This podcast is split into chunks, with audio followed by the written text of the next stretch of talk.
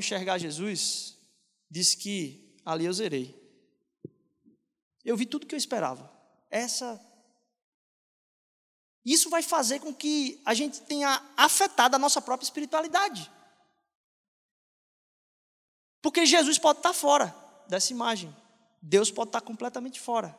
Talvez você tenha atestado, é mesmo. Está completamente fora do meu quadro. Deus. Quando a gente imagina uma vida feliz, a gente espera alcançar algumas coisas. E a gente só espera alcançar algumas coisas porque a gente tem anseios. Tem um grande problema com os nossos anseios. Por causa das imagens de vida feliz que eu tenho. Quando eu falo, vamos pensar uma outra imagem. Quando eu falo gaste menos, que é o princípio de hoje, gaste menos. Qual é a sensação que dá em você? Gaste menos. É de alívio ou de perda? Muitas vezes a palavra gaste menos por causa do ambiente no qual a gente vive, ela tem um sentimento atrelado a ela de perda. Eita, tem que gastar menos. Eu tenho que gastar. Teoricamente era para você ter menos problema na vida, né? Se você gastasse menos. Mas percebe como a imagem que está atrelada à palavra, gaste menos. E se hoje vai ser difícil, hein? Hoje vai ser complicado de receber essa palavra aí, gaste menos. Gaste menos. Porque a imagem está relacionada à perda. Sabe por que está relacionada à perda? Porque a gente gasta com o que falta para a gente. A gente gasta com o que nos falta. A gente só gasta com aquilo que ainda não é nosso. Os nossos gastos estão relacionados com ter o que ainda não temos. Aí você diz: ah, não, mas eu pago a escola do meu filho. Sim, você não tem o próximo mês. Por isso a gente paga cada coisa. A gente só paga aquilo que a gente não tem ainda. Você paga pela vida que te falta. E essa é a opressão do diabo desde o início. Esta é a maior opressão do diabo desde o início de todas as coisas. É colocar na sua cabeça de que você tem que viver por aquilo que te falta. O que foi que aconteceu no Gênesis? Olha, no dia que vocês comerem, aí vocês serão. No dia que vocês tiverem parte com isso, aí sim vocês serão. A opressão do diabo é fazer com que você pense que tem que viver por aquilo que te falta. A mentalidade do que falta faz com que a gente entre em muita crise. Porque se eu perguntar para você, o que é que te falta ser? O que é que te falta ser? O que é que te falta ser? O que é que falta ser para uma pessoa que está vendendo Coca-Cola na, na praia? O que é que falta? Na mente da gente, na hora, vem logo. Ah, mudar de vida, subir na carreira. É mesmo? O que é que te falta para ser? Porque o diabo está sempre trabalhando isso em mim e você. O que falta? Gaste. O que falta? Gaste. É um comportamento destrutivo que não permite que nos sintamos plenos. E eu não estou falando aqui de ser é, displicente, preguiçoso, não é isso. Ah, de qualquer jeito tá bom. Não. Porque se você tem comportamentos que são destrutivos para a sua vida e para a vida da sua família, e você está dizendo, ah, tá bom, aquilo ali é só um, uma carapuça para mascarar um vazio que se tem dentro. Você não consegue dizer está tudo bom se você não tiver com a vida plena. É um problema, não tem como você dizer está tudo bom se você não tiver a vida plena. Os comportamentos destrutivos, eles geram em nós buracos tremendos na nossa alma. E mais, tudo com o que você gasta, você se desgasta. Tudo com o que você gasta, você se desgasta. Porque a maior parte de nós, a maior parte de nós, tem remuneração atrelada ao nosso bem-estar. Então, até mesmo você, se você ganha alguma coisa dos seus pais, aquilo que você ganha dos seus pais, você está gastando tempo estudando, fazendo um bocado de coisa, e aí você vai aproveitar aquilo que os seus pais te deram de alguma forma. Mas pode ter certeza que se você deixasse de fazer tudo que você faz, provavelmente você não estava sendo tão bem tratado. E se tivesse, seus pais estavam investindo na sua destruição. Mas através do trabalho e o tempo que você passa para conseguir aquilo no final do mês, o que você gasta está dizendo o porquê você trabalhou. Você se desgastou o mês inteiro para receber, e a sua vida está sendo desgastada no sentido de tempo com aquilo que você gasta. A forma como você usa o seu dinheiro é a forma como você se desgasta. Porque é como você consegue essas coisas. No mundo de excessos, então, como é que a gente pergunta pelo que nós gastamos e o que, que determina o que você precisa? Sabe por quê? Gastar menos, que é o princípio, não é para que você economize. Não é isso que eu estou dizendo.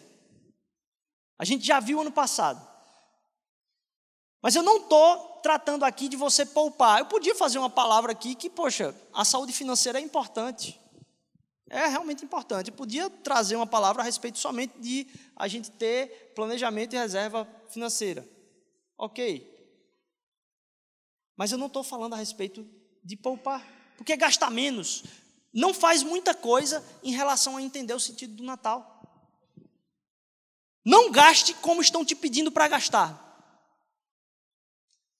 Não gaste como casamento todo mundo que eu falo de casamento sempre tem uma história para dizer assim que alguém propôs na para a cerimônia do casamento uma alguma coisa que tinha que ter no casamento, senão ia morrer e que na verdade é super inútil. Extremamente inútil assim. E aí a pessoa, não, mas na indústria do casamento tem que ter. Na indústria da festa tem que ter. Na indústria do Natal tem que ter. Você, tem que estar com um vestido novo no ano novo. Você tem que estar com um vestido novo no Natal. Faça a conexão lógica aqui para mim. Alguém vinha dar aula para mim aqui, para me explicar por que, que a pessoa tem que ter um, uma roupa nova no Natal. Percebe como alguém conseguiu fazer um argumento estúpido e você engolir com a cara mais lavada do mundo, dizer: não, falta minha roupa de Natal.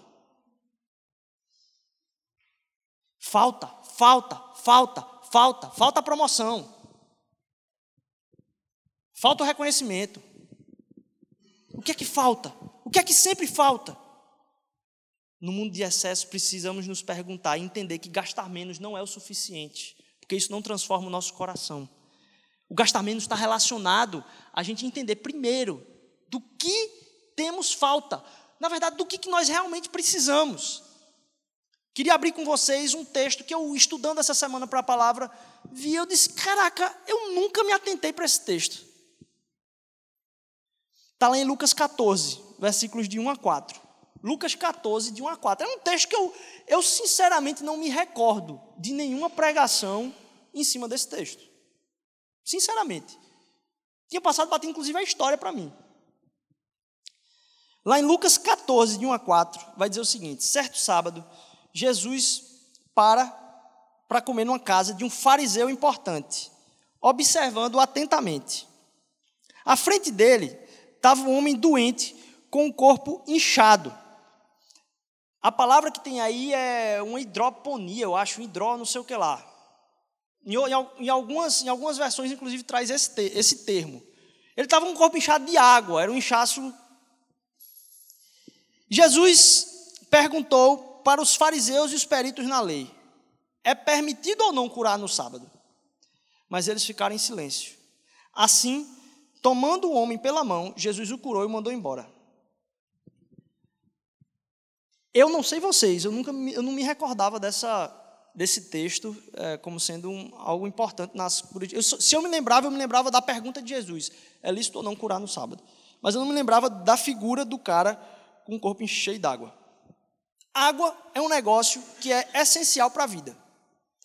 Água é um negócio que todo mundo tem a necessidade de buscar, inclusive, ter um relacionamento melhor com o consumo de água. É importante para a vida as reservas de água, é importante para a vida a forma como a gente bebe água. É a coisa mais básica, natural, que todo mundo vai aconselhar. Mas tem um homem que está com problema de estar tá com muita água dentro do corpo.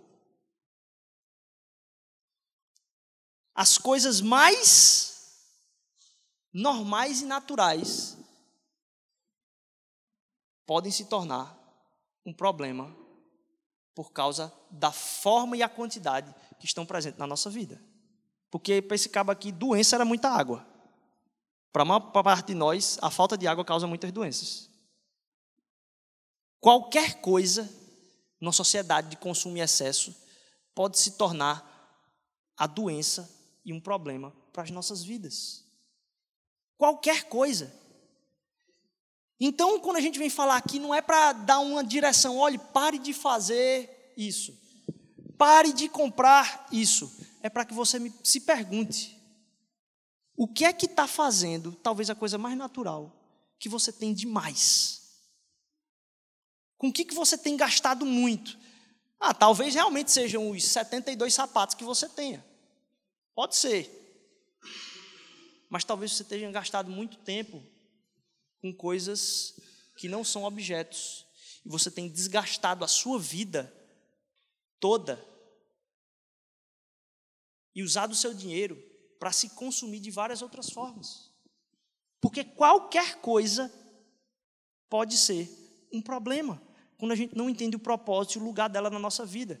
Que se a gente está buscando aquilo porque nos falta, opa, quem fez essa proposta foi o diabo lá atrás e está fazendo para a vida da gente o tempo inteiro.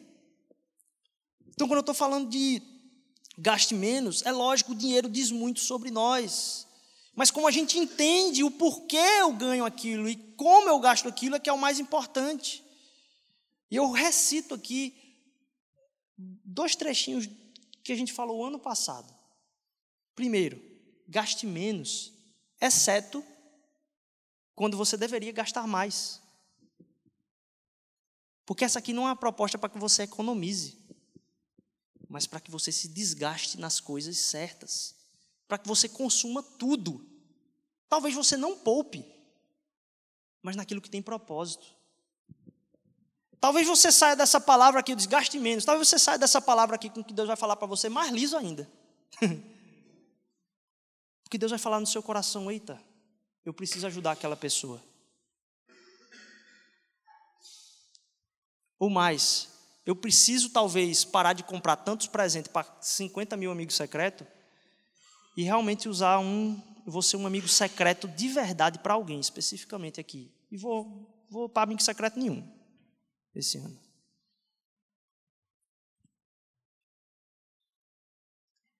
Cito C.S. Lewis, então, do, do, do trecho do ano passado, que diz: Eu receio que a única regra segura seja dar mais do que podemos poupar. Em outras palavras, se o nosso gasto com conforto, luxos, diversões e etc. estão à altura do padrão comum entre aqueles com a mesma renda que a nossa, se eu estou gastando com luxo, lazer e diversão, me no mesmo naipe que todo mundo que eu conheço, tem alguma coisa errada. Sabe por quê? O Natal não faz diferença na minha vida. Porque se o Natal fizesse mais diferença na minha vida, eu não podia ter o mesmo padrão de gasto que essas pessoas nessas coisas. Se as nossas caridades não apertarem nem dificultarem a nós, eu diria que elas são muito pequenas. Deveria haver coisas que gostaríamos de fazer e que não vamos fazer, porque as nossas despesas beneficentes vão as excluir. E aí a quantidade morre. Não importa quem tem mais ou quem tem menos. O que importa é a entrega é você se gastar menos com a sua falta e gastar mais com o seu transbordar. Eu já falei para vocês aqui, eu coloquei, mas eu não lembro. Você vai ficando velho. E aí você começa a não lembrar se você já falou das coisas. Alguém aqui não lembra, porque eu não sei se eu falei aqui, da história da dispensa e da fome? Alguém não. Alguém. Tá bom.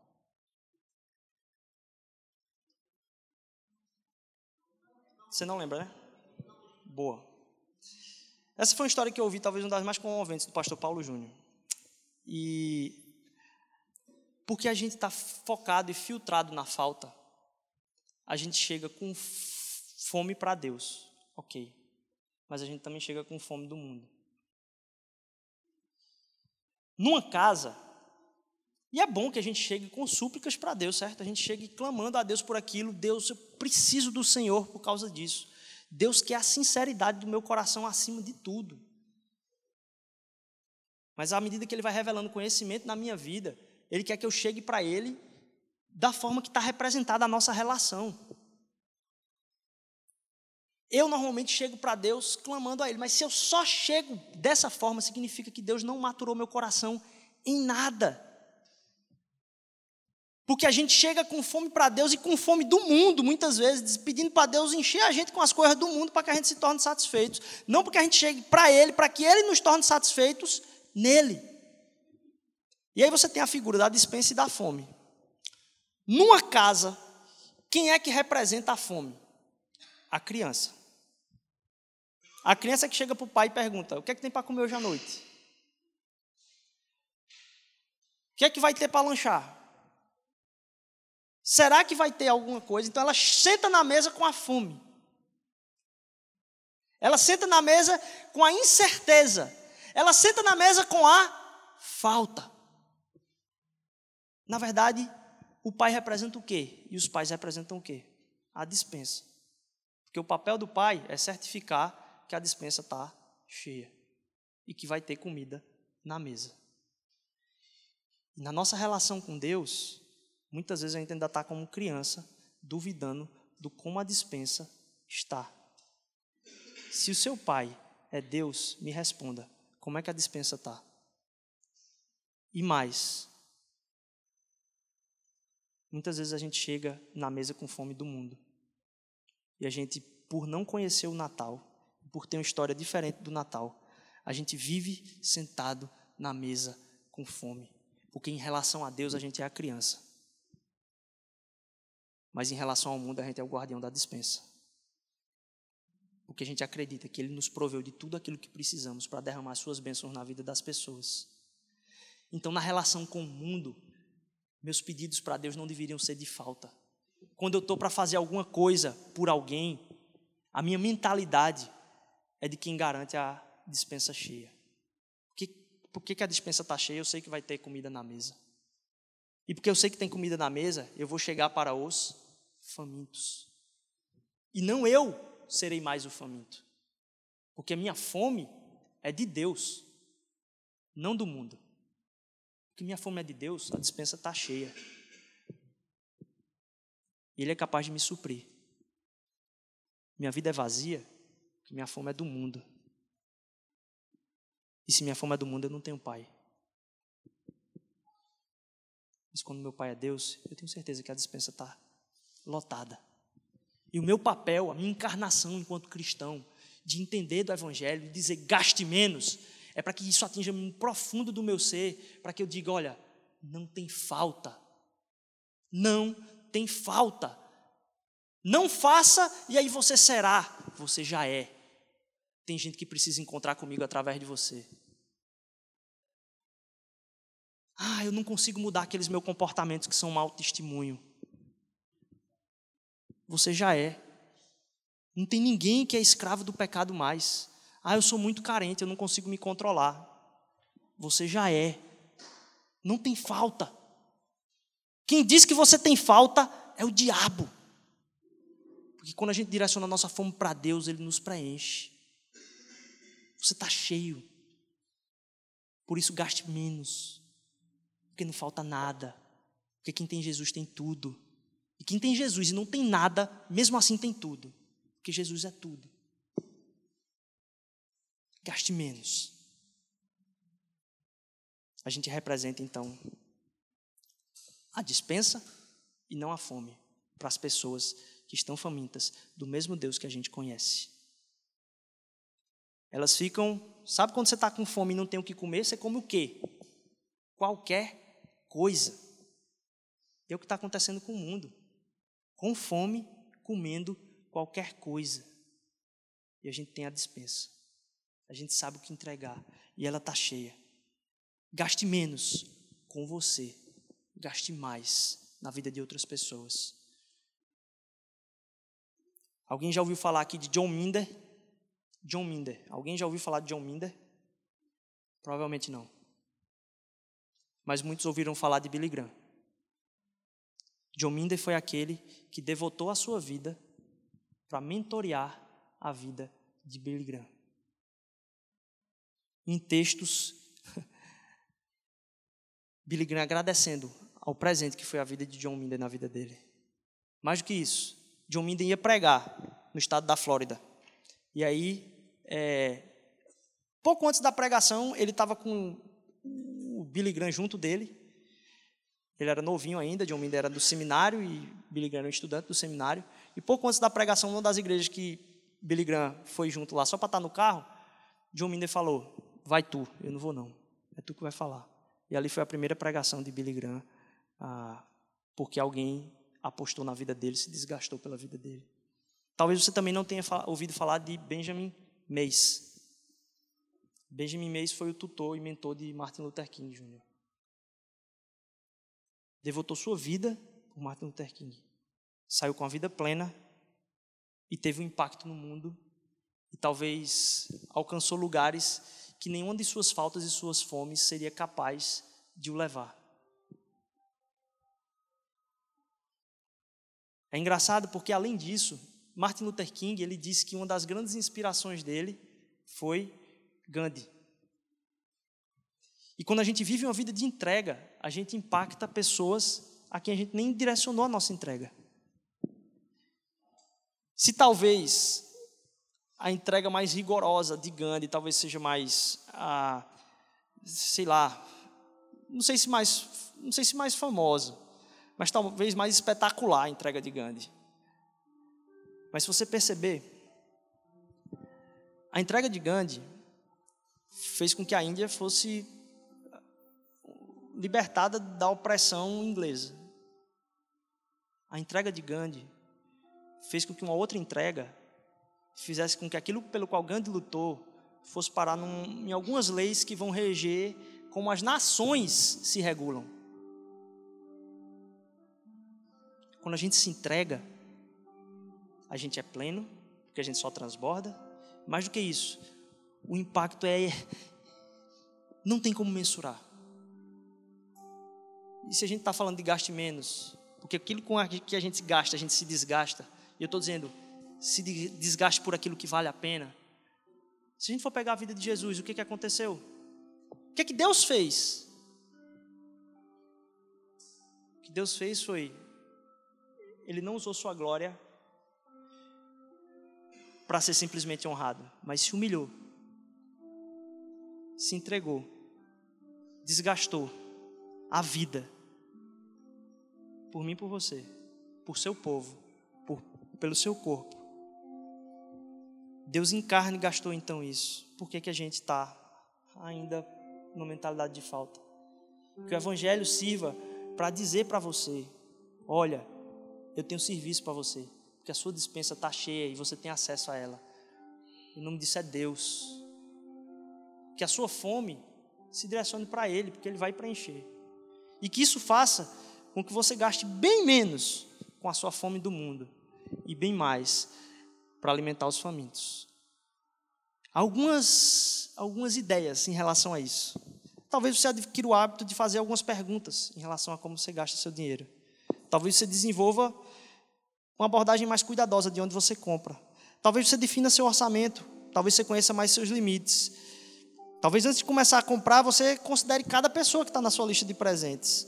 Selecionar talvez mais esses nomes, diminuir alguns outros. Falar abertamente sobre isso para outras pessoas para que elas sejam impactadas. Mas fazer com que pessoas saibam que são notadas por você. E não são notadas que você viu uma lista, comprou um negócio e entregou. Mas que você se preocupou com elas. Que você realmente se desgastou por elas. Não só que você comprou isso. Então, de novo, porque Jesus gastou tudo, gaste menos com você e se entregue mais. Porque Jesus gastou tudo, não viva pela falta, viva por aquilo que Ele já te deu. Porque Jesus gastou tudo, não viva a partir da fome, seja a dispensa das pessoas. Amém? Vamos orar, vamos ficar de pé para a gente continuar em adoração, louvar a Deus, celebrar o nome dEle. Aquele Deus que já supriu de tudo no nosso coração. Que a gente seja inspirado pelo Evangelho cada dia mais a falar com Deus com fome dEle, mas sabemos, sabendo que a dispensa está cheia, sabemos que é isso que é a representação da nossa vida perante as pessoas. Jesus, obrigado, Pai, porque Tua palavra faz com que a gente refaça o compromisso contigo, que a gente relembre aquilo que tu fizeste na nossa vida, aquilo que tu derramaste já na nossa vida, Senhor Deus, e o acesso que temos a ti, Pai. Que a gente não engula, Senhor Deus, as faltas que são empurradas goela abaixo na nossa vida. Que daqui hoje, Senhor Deus, vários compromissos com o Senhor sejam feitos, de mudança de atitude, Senhor Jesus a partir de um relacionamento profundo com o Senhor e um entregar ainda maior por Ti, Senhor Jesus. Porque está à nossa disposição o Teu amor, está à nossa disposição pela graça, Senhor Jesus. Não é por nada que a gente faz, Tu já nos deste. Nos faz receber isso, Pai, em nome de Jesus, para que outras pessoas recebam por nós. Amém, amém, amém.